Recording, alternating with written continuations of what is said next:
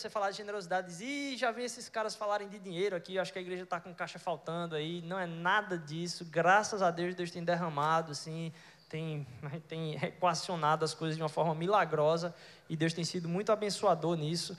Ah, é lógico, envolve também nosso dinheiro, mas não é essa a o motivo para a gente falar isso, porque generosidade não é sobre dinheiro, é sobre o nosso coração. Esse é o tema da nossa série de pregações. A gente já começou a falar disso semana passada e está lá na internet já, se você quiser acompanhar a mensagem da semana passada. Ah, e para prolongar isso aqui, a gente vai fazer um negócio arriscado. Fui eu que falei isso aqui, eu não sei o que, é que vai ser disso aqui. Porque a gente precisa lembrar durante o, o, o domingo a importância tal de, de, de, da oferta, da gente estar tá entregando, porque isso aqui é mantido através disso também. Ah, o crescimento, a estrutura, é, as ações, é tudo através disso. Mas a gente vai fazer uma loucura durante essa série de generosidade. Não vai ter momento, eu vou falar pontualmente no início da palavra, mas não vai ter momento de oferta, certo? A gente vai gerar essa, é, é, vai ter essa série aí até um pedaço de depois da Páscoa. E não vai ter momento de oferta. A hora que você quiser, você chegar aqui, a hora que você quiser, Deus colocar no seu coração, a gente entende que oferta é agradecimento, oferta não é barganha com Deus, você não dá o dízimo para receber nada em troca, não dá oferta para receber nada em troca, a gente faz a partir da gratidão que Deus já, do que Deus já colocou nos nossos corações. Então a gente está realmente dizendo, ó, não vai ter mais momento de oferta. Enquanto a gente estiver falando sobre generosidade, não vai ter momento de oferta. Então, assim, a hora que você quiser, do início do culto até o final do culto, momento de louvor, não sei, você que sabe no seu coração, fica aqui atrás, tem uma cestinha que ela vai ficar lá o culto todo. Então, a hora que você quiser fazer sua oferta ali, você faz daquele momento um momento com Deus em adoração, em comunidade também. E a gente vai tomar esse passo, certo? Vamos ver o que é que, o que, é, que, é vai ser disso aí. Mas a gente entende, para reforçar mais ainda, que generosidade não é ah, sobre dinheiro, é sobre o nosso coração. A hora que você quiser, então, está lá atrás, fique muito à vontade. Que Deus colocar no seu coração aí, a gente entende que isso é parte da igreja e do nosso crescimento espiritual também, ser mais grato a Deus por tudo que Ele nos tem dado. Vamos lá. A gente, a gente começou falando de generosidade e semana passada a gente falou que era mais do que dinheiro, que tratava de um serviço não egoísta na, na, na vida da gente. A gente compartilhou sobre a economia da generosidade na generosidade, a gente acha que a moeda que existe normalmente é o dinheiro, mas tem muita gente que ajuda financeiramente, mas aquilo que é mais caro para ela, mais caro para ela, é o envolvimento pessoal, é estar tá próximo à pessoa, estar tá envolvido numa ação. Então, assim, ela não está sendo generosa, ela está dando daquilo que é mais fácil para ela dar. O coração dela continua sendo egoísta na moeda tempo, talvez, na, em, em diferentes moedas que a gente tem ah, no nosso coração. Às vezes tem pessoas que têm dificuldade de não só doar tempo, mas de abrir espaço físico na sua casa, ah, de, de, talvez abrir um, tempo que, que você vai, vai custar você, talvez depois que as pessoas entraram na sua casa, você dá uma limpadinha ali, alguém esqueceu de tirar o, o, o, o sapato e acabou pisando no seu tapete, e isso só de você escutar aqui você já está tremendo aí assim. Eu sei que tem gente aqui assim, eu conheço algumas delas. É, então, é, tem coisas que são mais caras que dinheiro para a gente. Tem gente que tem mais facilidade do que isso. Então a gente vai falar sobre essas ah, moedas aí. E, e, hoje eu queria que a gente compartilhasse um texto que está lá em Lucas, capítulo 17, versículo de 3 a 10. Lucas 17, de 3 a 10. O Evangelho de Lucas. Um evangelho histórico, muita pesquisa,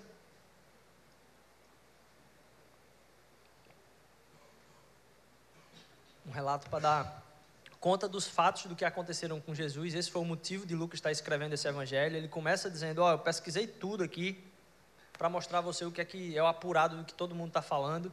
E aí, Lucas capítulo 17, versículo 3, ele vai dizer o seguinte: Tomem cuidado. Se o seu irmão pecar, repreenda-o. E se ele se arrepender, perdoe-lhe. Se pecar contra você sete vezes no dia, e sete vezes voltar a você e disser: Eu estou arrependido, perdoe-lhe. Os apóstolos disseram ao Senhor: Aumenta a nossa fé. Ele respondeu: Se vocês tiverem fé do tamanho de uma semente de mostarda, poderão dizer esta moeira, a moreira: Arranque-se e plante-se no mar, e ela lhes obedecerá. Qual de vocês, que tendo um servo que esteja arando ou cuidando das ovelhas, lhe dirá, quando ele chegar no campo: Vem agora e sente-se para comer? Pelo contrário, não dirá: não dirá, prepare o meu jantar, apronte sirva-me enquanto come e bebo. Depois disso você pode comer e beber. Será que ele agradecerá ao servo por ter feito o que lhe foi ordenado? Assim também vocês, quando tiverem feito o que lhe for ordenado, devem dizer: somos servos inúteis, apenas cumprimos o nosso dever. Pai, ministra através, através dessa palavra aos nossos corações, fala profundamente, Senhor Deus, gera corações responsáveis responsáveis pelo outro. Nos usa, Senhor Deus, para caminhar na nossa semana cheios de fé, cheios de transformação, cheios de arrependimento, Senhor Deus, porque sem Ti nada somos. Nos mostra quem Tu és e nos faz Te conhecer mais e mais, Senhor Deus, para que a gente possa ter esse relacionamento profundo contigo através de Jesus Cristo. Em nome de Jesus, amém. Ah, hoje a gente vai falar então de uma moeda aqui, que é a moeda relacional. Generosidade relacional. Mais especificamente, sobre um pouco do perdão. E ah, é engraçado, Jesus é meio ignorante, né? Porque ele disse assim: os, os, discípulos começaram a perguntar, como assim ter fé, né? Como assim ter fé? Jesus chega logo com uma voadora nos peitos aqui, ele diz assim: Olha, se vocês tivessem um pouquinho de fé, vocês mandavam essa planta sair daqui e se plantar no mar. O cara tem que ser muito alterado, né? Para já dar uma dessa assim. A, a, para os discípulos. Ele vai logo na ignorância. E percebem que ele, o tratamento aqui, que ele, o texto começa ele dizendo assim: ó, se alguém pecar contra você, se alguém lhe ofender, se alguém ah, fizer algo contra você, você se sentiu ofendido, e essa pessoa repetir isso sete vezes no dia, e aí sete vezes ela for pedir desculpa a você e pedir perdão a você, você tem que perdoar essa pessoa. Primeiro, ah, ah, o número sete ele não está sendo colocado aqui como um, um número qualquer. Realmente, uh, o número 7, ele, Jesus podia ter usado qualquer número, se ele pecar inúmeras vezes. Mas o que ele está falando aqui é se ele te, te ofender e ele continuar te ofendendo e ele te ofender na pior coisa possível, porque o número 7 ele era tratado, ele era usado também, e, e como a gente trata a linguagem, em alguns países é, a gente usa expressões diferentes para dar um entendimento de quantidade, de intensidade. No hebraico, o número ele tinha uma significância além somente do contato do, da quantidade numérica, mas ele dava um sentido de intensidade. O número 7 era o número completo, o número perfeito, o número que era pleno.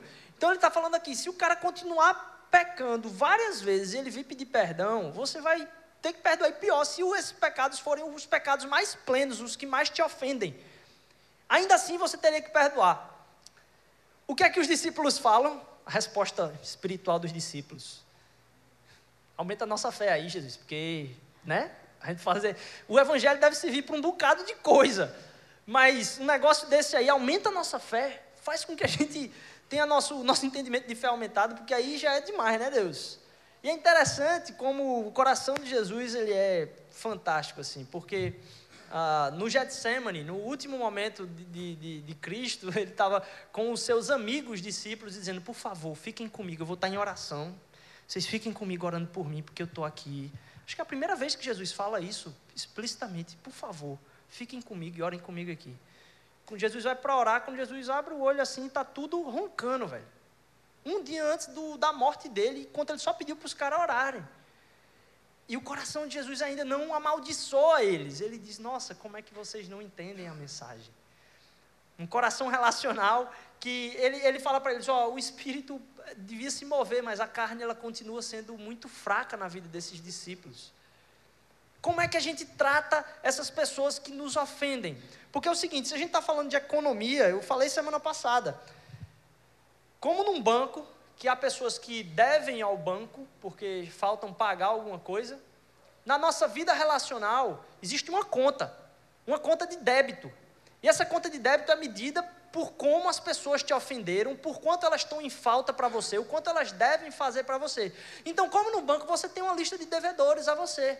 Pessoas que no passado não reconheceram talvez aquilo que você fez por elas, você se doou tremendamente por elas e ela simplesmente te desprezou, na, na verdade fez o oposto em algum momento. Isso machuca, isso tira o nosso sono, isso às vezes faz a gente ficar repetindo esse assunto, conversando esse assunto, às vezes fofocando esse assunto. É, isso acaba prendendo a gente, escravizando a gente disso aí. Mas no, o fato é, a gente tem essa conta de dívida. Então existe uma economia relacional. Uma economia que pessoas têm que pagar alguma conta para você relacionalmente, para que o seu relacionamento seja livre em relação a elas. E falando especificamente então do perdão, eu quero falar sobre a grandeza do perdão e a prática do perdão aqui, ah, de uma forma muito ah, sucinta. A enormidade, a prática e talvez e, e também a chave do, do perdão. Primeiro a grandeza, né? A gente falou dessa questão da quantidade, da intensidade, ah, a enormidade do desafio que é perdoar essas, essas coisas erradas que fazem conosco. E é interessante que, normalmente, quando alguém é, faz alguma safadeza com você, alguém faz alguma coisa errada com você, você, quando você sabe que alguém é assim, você diz, ó, cara, toma cuidado com aquela pessoa. Toma cuidado com aquela pessoa. Aqui, Jesus está dizendo o seguinte: Ei, discípulos, tomem cuidado com vocês. Quando alguém te ofender, tomem cuidado com vocês. Na tradução em inglês é engraçado que ele usa uma palavra que é assim, quando alguém está assim, em perigo, em inglês a pessoa usa o é, watch yourself. Tome cuidado com você mesmo. Pode ser uma situação de emergência, você diz, cuidado. É como se Jesus estivesse dizendo para você assim: cuidado com você. Cuidado com você quando alguém te ofender. Não é cuidado com o outro para você não. Não, cuidado com que o, o teu coração vai ser gerado, que no teu coração vai ser gerado a partir dessa ofensa. Porque em algumas, em algumas raízes linguísticas também, a palavra ira, ela tem um significado de torcer uma folha, uma planta, um galho. É como se quanto mais a gente alimenta a ofensa no nosso coração, nossa própria vida é torcida. A gente se torna aquilo pelo qual a gente é indignado com. E a gente acaba vivendo a partir disso. Então Jesus, ao invés de ele dizer, ó, toma cuidado com essas pessoas que fizeram com ela, toma distância delas, ele diz, não, a partir do que elas fizeram com você, toma cuidado contigo. Para que teu coração não fique só alimentando isso aí, ó, o tempo todo. Na economia relacional, você seja assim como os nossos bancos é, que travam uma batalha com esses devedores simplesmente. Não, não é esse o, o esquema relacional que Deus chamou a gente para viver. Tomem cuidado com vocês e percebam o coração de vocês, porque o Evangelho caminha na contramão de alimentar a, a vingança. Lá em Hebreus capítulo 12, versículo 15, diz o seguinte: Cuidem que ninguém se exclua da graça de Deus. Ninguém pode se excluir da graça de Deus, então a gente não pode deixar ninguém fora dela. Que nenhuma raiz de amargura brote e cause perturbação, contaminando muitos. Porque contamina, né? Ou uma, uma dissensão contamina muita gente. A raiva vai sempre dizer: é justiça que eu quero. A raiva vai sempre dizer: é justiça que eu quero. Ela nunca vai dizer para você o que eu quero é ter mais raiva. Mas o que está acontecendo no seu coração não é tentar direcionar as coisas para a justiça. O que a raiva faz é que a gente tem um desejo de vingança e afirme que é justiça o desejo de vingança que a gente tem. A raiva nunca vai dizer, eu quero ficar mais raivoso. Mas é isso que você se torna, e eu também. Quando a gente tem raiva e a gente alimenta isso, a gente se torna mais raivoso. O que Jesus está dizendo é: cuidado com você. Cuidado com você. A prática, que a gente está falando da grandeza, porque ela acaba tomando e crescendo dentro de nós, mas a prática do perdão. Hoje a gente vive numa sociedade psicologizada, sociedade que vive a partir daquilo que ela sente, e ela se considera aquilo que ela sente, os desejos que se tem é aquilo que se é. E às vezes a gente tem desejos que a gente não deveria seguir. Eu e você sabemos disso, que alguns de seus desejos te passam a perna. E hoje a gente tem estampado Siga os seus desejos, siga os seus desejos. Tem uns psicopatas aí que não vão se dar bem com essa história. E a gente vive pelo próprio sentimento. O sentimento é o mais importante. E a gente acaba entendendo que o perdão é algo que a gente sente. Perdão não é algo que a gente sente, é algo que a gente decide fazer antes de sentir.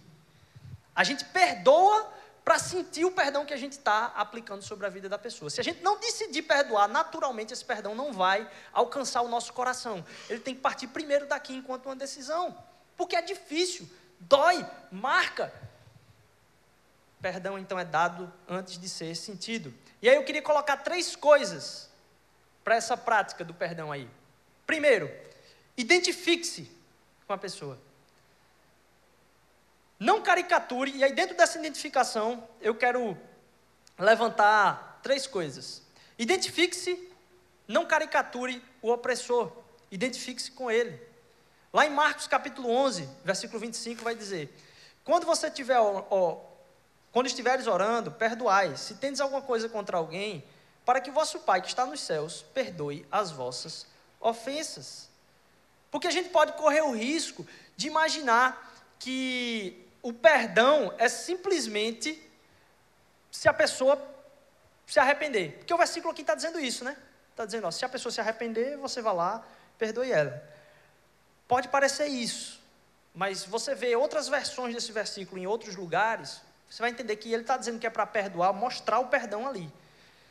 Mas o próprio Deus diz o seguinte: quando você estiver orando, se tiver alguém que tem alguma coisa contra você, você perdoa ele. Não é você vá lá, espere ele se arrepender e perdoe ele, não. Ele diz, perdoe ele naquele momento, para que você tenha os seus próprios pecados perdoados. Mateus 18 vai dizer o seguinte: se o teu irmão pecar contra ti, repreende-o, e entre ele e ti só. Se te ouvir, ganhaste o teu irmão. Então, a, a, a, o perdão, o objetivo final dele é para a reconciliação, certo? E a gente não pode inverter a ordem. Não precisa ter a reconciliação para ver o perdão. Você pode perdoar alguém que vai, não vai resolver a parada com você o resto da vida dela. Mas você deixa claro que você perdoou ela, que Deus, você está trabalhando isso no seu coração. E aí o que ela vai fazer, aí o problema é dela. Se vai haver reconciliação, que é o fim para o qual o perdão está, tudo bem. Se não vai haver, você curou o seu coração. Então, se ele se arrepender, você o ganhou. Mas você tem que ter perdoado ele antes. Primeiro, identifique-se, não caricature esse opressor. Porque normalmente a gente tende a colocar aqui, assim, o cara é o vilão, o cara é completamente diferente de mim. E Miroslav Volf, um dos maiores teólogos hoje da atualidade, teólogo da cultura, muito forte, é, professor em uma das maiores universidades dos Estados Unidos, Estados Unidos, ele vai dizer que tem duas coisas e envolve duas comunidades o que a gente faz com o nosso opressor, com aquele que nos ofende. Tem duas coisas que a gente faz. Tem duas comunidades que a gente trata ele. A gente, primeiro, a gente exclui o inimigo da categoria humano. A gente torna ele menos humano. Na nossa cabeça, ele diz: aquela pessoa não presta. A gente torna ele menos humano do que ele realmente é. E você exclui você mesmo da comunidade de pecadores. Então tem duas comunidades: a comunidade de humanos e a comunidade de pecadores. Quando você continua ofendido e aumenta a raiva no seu coração, você faz duas coisas com essa comunidade. Com o inimigo, você tira ele da categoria de humanos. Essa é uma coisa, ele é muito menor do que você, você não, você aquele cara é um cara muito mais rebaixado, aquela pessoa é uma pessoa muito mais rebaixada, e você também se exclui da categoria de pecador. Você acha que no seu momento ali você não tem nada de errado. Você pensa, eu nunca faria algo assim. Eu sou superior. Permanecer com a raiva é presumir que você é de uma natureza superior da pessoa. Você diz, eu nunca faria isso. Porque você é pecador, você, dado as condições de temperatura e pressão, você talvez fizesse a mesma coisa sim. Só pela graça de Deus, submetendo-se ao sacrifício de Jesus Cristo, é que essa graça vai transformar o nosso coração. Mas deixa alguém fazer com, alguma coisa com alguém da tua família para você ver o que é que você é capaz de fazer. Então, assim, a gente não sabe o que a gente é capaz de fazer. E quando a gente encara o inimigo e coloca ele numa categoria diferente de humano, e a gente coloca a gente numa categoria diferente de pecador, esse é um processo que vai contra, na contramão do perdão. Porque a gente acaba se identificando com, com aquela pessoa, pelo menos na categoria em que a gente está. Eu também sou um pecador e ele também é um humano que erra. A própria Bíblia diz que todo mundo é feito à imagem e semelhança de Deus. E aí, se você for para a teologia, tem coisa muito profunda a respeito de dignidade da pessoa e valor dela. Todos são iguais. E quando você é, é ofendido, ah, você não, não trata as pessoas dessa, dessa forma. Você reduz as pessoas ao que elas fizeram. Quando eu e você, a gente trata pessoas diferentes quando é ofensa. Eu sei que dói. Eu estou falando aqui, parece que vocês estão olhando para mim dizendo, bicho, essa parada aí é outro, é outro mundo, isso que tu está falando. Dá para ver no, no rosto de vocês. E eu sinto isso também. Mas é algo que fere a gente, mas é o caminho do próprio Evangelho. Quando você faz isso, e quando eu faço isso, você reduz as pessoas ao que elas fizeram com você. Alguém talvez contou uma mentira na cara dura que machucou muito você. E você sabia que não era verdade aquilo. E você estava vendo a pessoa enganar você e aquilo machucou. E você diz: aquela pessoa é isso, isso, isso, isso. E aí, quando você é pego numa mentira, por mais simples que seja aí, aí a resposta é diferente. É errado, mas nesse caso é complicada a história, não é bem por aí como o que ele fez. A gente acaba estando no mesmo barco. E o nosso olhar gracioso sobre a vida das outras pessoas deve ser para transformar a vida delas. Quando é com os outros, é. Ele é um mentiroso. Mas quando você precisou mentir para dizer que estava chegando e não estava chegando, para você. Aí é diferente. Quando você precisou falar sobre prazos, que você pediu uma extensão de prazo, que você pediu que para que a pessoa estendesse o prazo para você porque você não conseguiu entregar, porque conversa fiada, você sabe muito bem, é, muitas coisas que acontecem na nossa vida. Aí é diferente a categoria na qual a gente entra. Então alguém pode ter feito isso com você. E aí quando é com você, você diz, ah, eu não deveria errado, eu queria isso, mas eu precisava. É como se a gente tratasse as pessoas unidimensionalmente, elas só têm uma dimensão. Mas a nossa vida não, a gente tem várias perspectivas, a gente é multidimensional, porque a nossa vida tem muitas complexidades que têm que ser analisadas para avaliar aquilo que fez a gente causar aquele erro. Mas com a pessoa não. A gente analisa preto no branco. As dimensões de complexidade da nossa vida são tantas, vários aspectos. Mas ela é uma mentirosa, mas ele é um mentiroso. Então você é um ser humano. E ela é um vilão de desenho. É, acaba acontecendo isso. Então, essa exclusão das comunidades é essencial. Você tem que se identificar. Tanto ela é humano quanto você é pecador. Segundo ponto. Lá dentro do seu ser, você tem que se submeter ou render-se ao direito de pagar essa pessoa, retribuir ela. E você tem que pagar o débito você mesmo. Porque quando você perdoa, você está pagando um débito. Eu acho engraçado, um pastor de uma comunidade do interior, assim, eu me lembro, uma igrejinha pequenininha, ele estava explicando o que é o perdão. E eu acho que eu já compartilhei isso com você, né? Ele disse, perdão é isso que a palavra diz. É uma perda muito grande. Perdão. Porque é difícil você aplicar isso, você tem que perder, sofre, machuca. Então você se submeter a isso é ter que pagar esse débito de alguma forma. Sabe quando você vai para uma festa, você se preparou loucamente aí, pensou, as mulheres pensam um vestido com oito meses de antecedência. E aí vão, alugam um vestido, não sei o quê. E aquela pessoa que é inconveniente vai lá e sem querer derruba o copo em cima do seu vestido, que estragou completamente aquilo que você comprou. Ó, tem gente já se mordendo aqui, de, de, de, só de imaginar a, a, a história. E aí você vê que o vestido vai ficar, não vai dar para usar mais aquele vestido. Ou você vai botar a pessoa na justiça por causa do seu vestido, ou então você vai ter que mentalmente pagar. É um débito que você acaba pagando você acaba tendo que ficar infeliz por um tempo, não se machucar mesmo, porque a outra coisa é você, mesmo infeliz, sair machucando a pessoa, se vingando, difamando.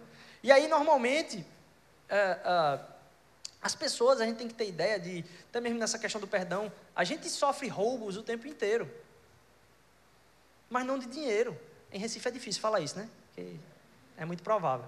Mas é, a gente sofre roubos o tempo inteiro, mas não de dinheiro, de outras coisas na vida da gente, que a gente se sente tragado, que a gente se sente tirado, que a gente se sente consumido.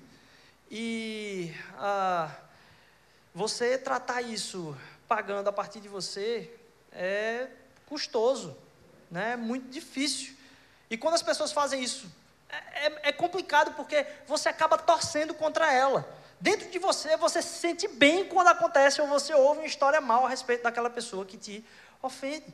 E o chamado do Evangelho é que o nosso coração esteja caminhando num outro sentido de generosidade relacional. Cada vez que você se recusa, e eu sei que essa é uma decisão difícil, você se recusa a ficar feliz quando o outro está recebendo o pagamento por aquilo que ele fez, você não está feliz com a justiça, você está feliz com a vingança, do que ela está pagando você está pagando um débito. Então, você se recusar a ficar feliz com essas coisas ruins que acontecem com os outros, é trabalhar o seu próprio coração. Machuca, corta, vai machucar cada vez que a gente recusa a receber o pagamento. Mas eu não estou falando que o perdão, e nem Jesus falou aqui, que o perdão é, deixa para lá. Não é isso. Entenda. No, no versículo ele diz: repreenda-o. Agora, opa, essa parte eu gostei. Repreenda-o, né? Vá lá e repreenda aquela pessoa. Mas o objetivo em Mateus 18 é para que você tenha o seu irmão de volta. Mesmo que ele não se arrependa, vá lá, repreenda, tudo bem. Mas com o objetivo de ganhar o seu irmão de volta, não para ter a vingança. O objetivo é a reconciliação. E aí você pode dizer, como fazer então essa parada? A gente viu a grandiosidade disso, a prática disso, finalmente. Como fazer isso aí? Você pode dizer, ok, pastor, não dá para mim não, essa parada aí não, é muito difícil. E para os discípulos, eles falaram de si. Foi a resposta deles. Deus, a única frase dos discípulos é, aumenta a nossa fé. É pesado. Esse esquema de débito.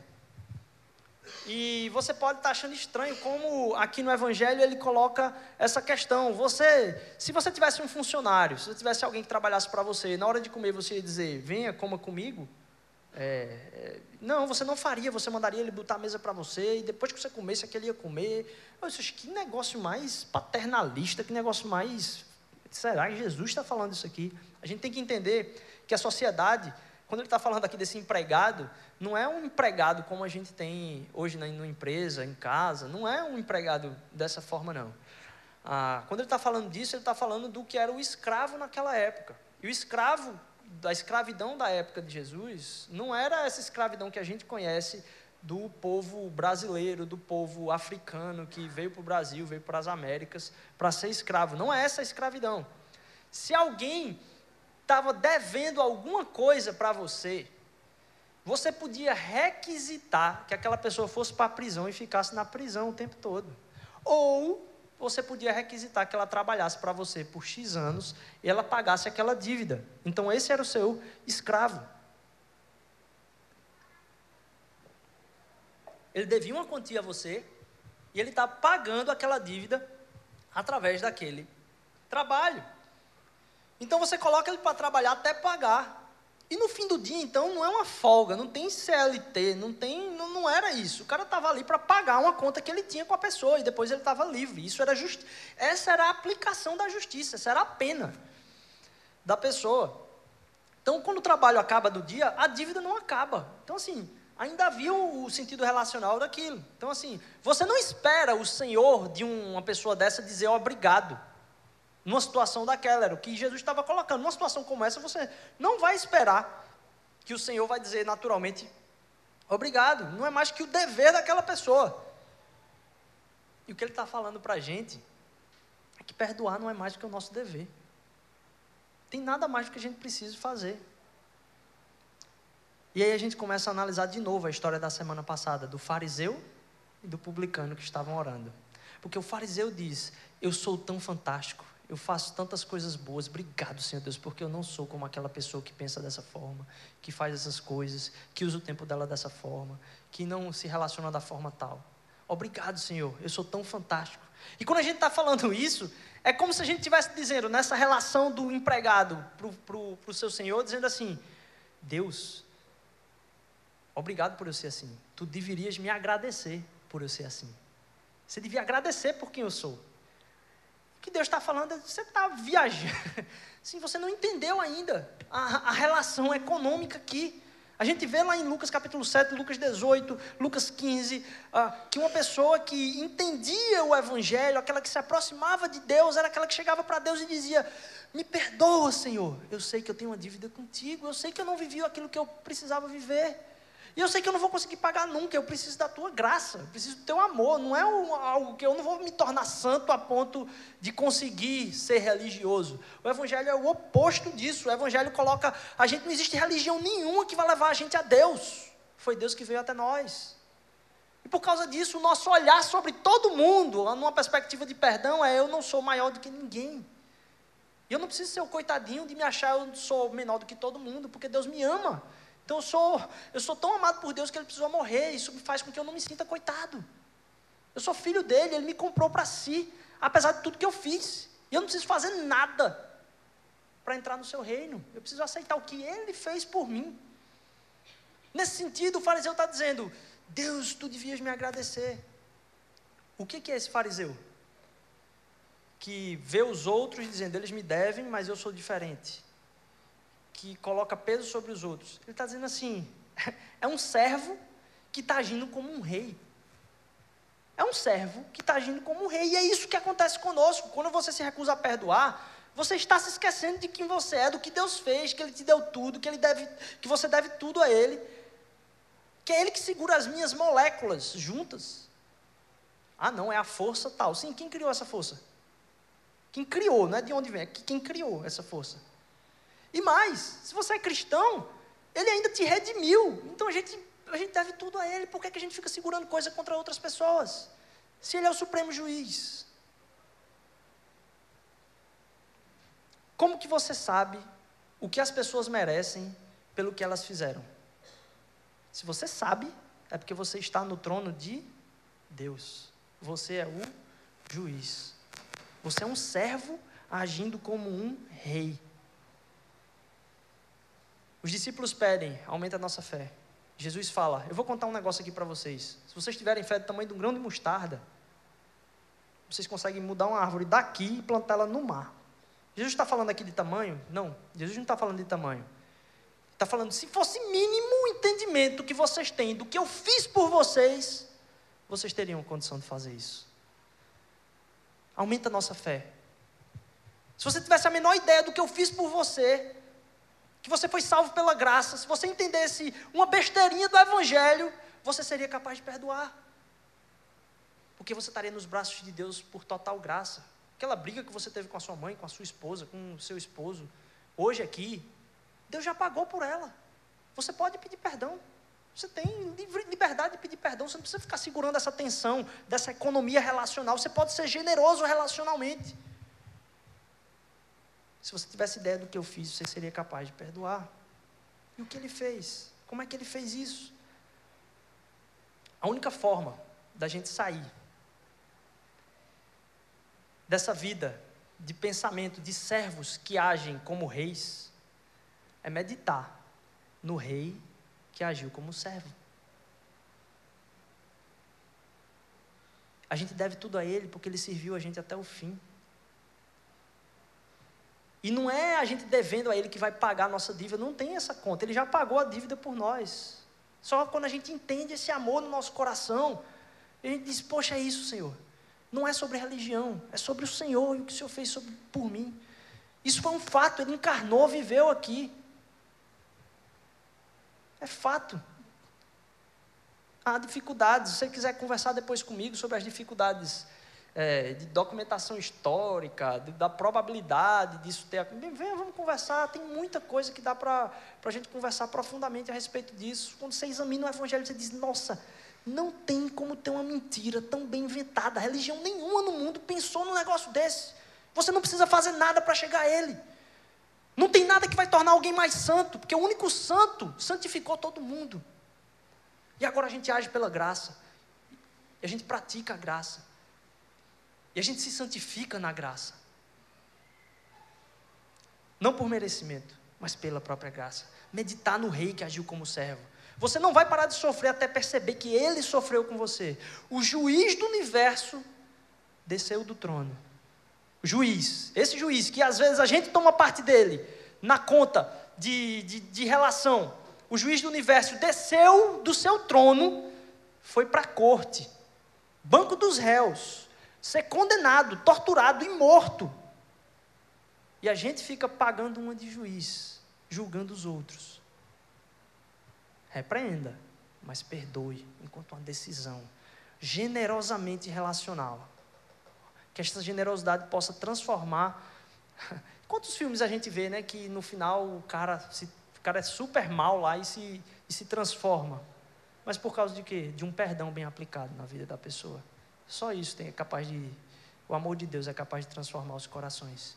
Que a gente possa meditar nessa palavra, meditar nesse rei que se tornou servo e parar de julgar as pessoas, preocupar-se com elas e e buscar transformá-las a partir do amor de Deus, não a partir do, desse julgamento que a gente faz. Mas mais do que isso, a palavra de Jesus para a gente é: tome cuidado, mas tome cuidado com o seu próprio coração, porque você tem que pensar naquele que te julgou e te julgou a partir da graça, para que o seu coração, isso vai fazer com que você seja um melhor marido, isso vai fazer com que você seja uma melhor esposa, um melhor filho, uma melhor mãe. Parar de julgar tanto, até mesmo os seus mais próximos e ser um instrumento de Deus na vida dele para a transformação através do perdão, de uma generosidade relacional profunda, muito profunda. Amém? Glória a Deus. Eu vou pedir que vocês fiquem em pé. A gente vai orar agora aqui. A gente vai louvar. Mas antes da gente louvar, eu queria eu queria chamar aqui na frente também Eric.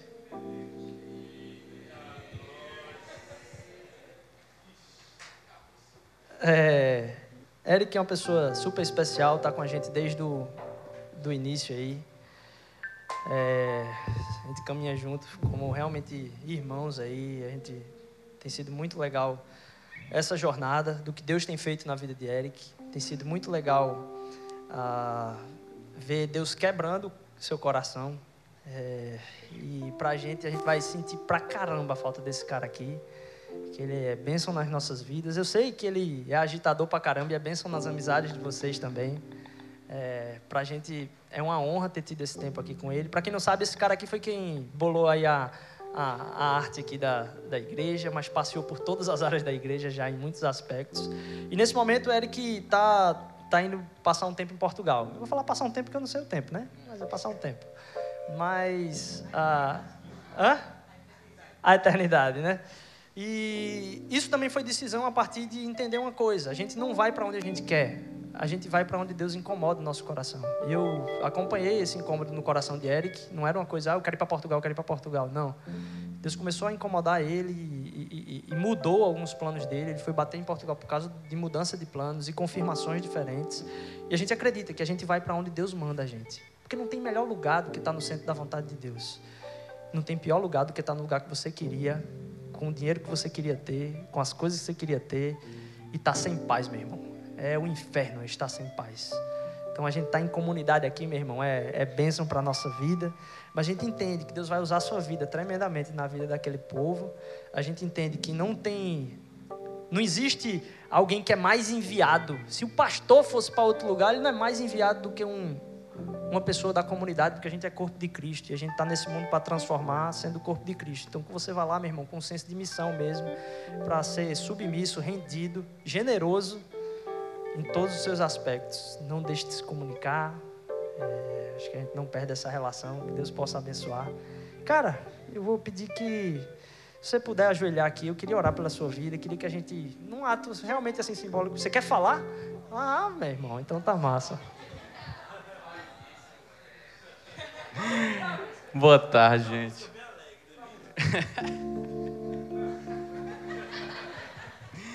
gente, vixe, olha, já chorei tanto esses dias que.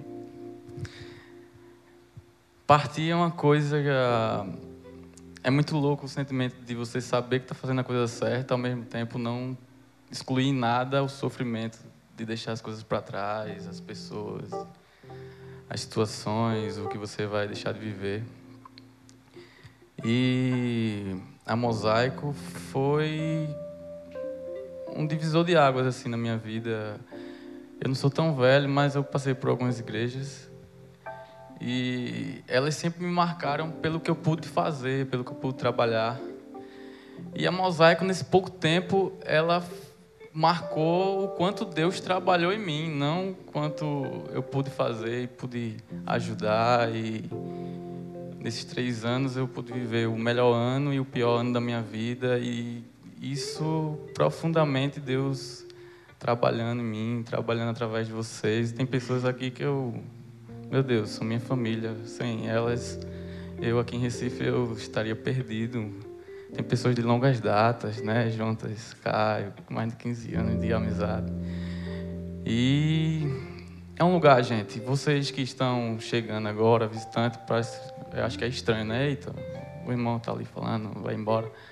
Mas aproveitem, aproveitem esse ambiente para você que não está no PG, vá no PG. Você que está em PG, se aprofunde em relacionamento. Só através de relacionamento. Deus trabalha nas nossas vidas, Deus trabalha profundamente nas nossas vidas. É, e é profundamente que a gente briga, que a gente perdoa. Vai ser. Aqui na Mosaico, meu Deus. O que eu briguei com o povo, o que, eu... o, que o povo teve que me perdoar, o que eu tive que perdoar. É, é isso. É o trabalhar de Deus de forma profunda.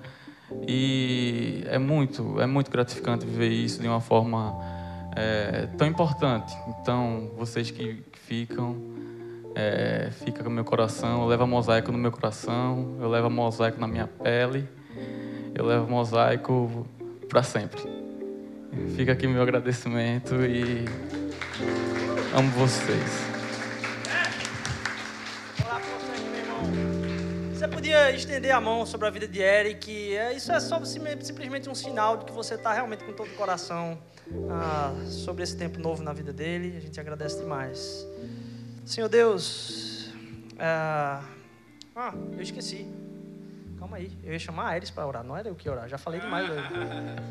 Senhor Deus, o Senhor perdoa, né? Vamos orar. Deus, nós colocamos diante de Ti a vida do nosso, nosso amado irmão Eric, Pai. Nós te agradecemos, ó Deus, porque sabemos que independente da distância, independente do local, Pai, nós continuaremos a ser família, Pai. Nós continuaremos a sermos irmãos. E nós te agradecemos pelo tempo que o Senhor nos deste, Pai, aqui, de ter a presença do Eric. De ter ele conosco aqui, Pai. Nós queremos te pedir a tua graça sobre a vida dele, que essa fase da jornada e dessa caminhada que ele tem contigo possa continuar a ser repleto de aprendizado, Pai, de ensinamentos, vindo da parte do teu Espírito, Senhor, e que o Senhor possa suprir todas as necessidades dele, todas as necessidades emocionais, físicas, espirituais, Senhor, que o Senhor conceda, Pai pessoas para estar do lado dele, Senhor, amigos, irmãos, assim como tu fizeste aqui, Senhor, enquanto ele esteve conosco, Pai. Nós sabemos que essa que muitas vezes nós entendemos como uma perda, porque de fato nós vamos perder o contato com ele aqui, Senhor, diário, do dia a dia, das conversas, do café, mas nós sabemos que o teu reino ganha, Senhor, quando nós nos desprendemos, ó Pai, e liberamos, ó Deus, em nosso coração, para que coisas maravilhosas sejam feitas na vida daqueles que nós amamos, ó Deus. E nós queremos te pedir que o nosso coração, a nossa amizade, a nossa fraternidade continue a ser forte, a existir, Senhor, independente do tempo, independente da distância. Que o Senhor nos dê oportunidades de ainda um dia, Senhor, estarmos com Ele, seja aqui, seja em Portugal, seja em qualquer lugar onde a gente possa se encontrar novamente, Pai. Nós te agradecemos e te pedimos, Senhor Deus, e nós, como igreja, enviamos o Eric, Senhor, nessa jornada com a tua bênção, com a tua graça, com o poder do teu Espírito Santo, em nome de Jesus. Amém.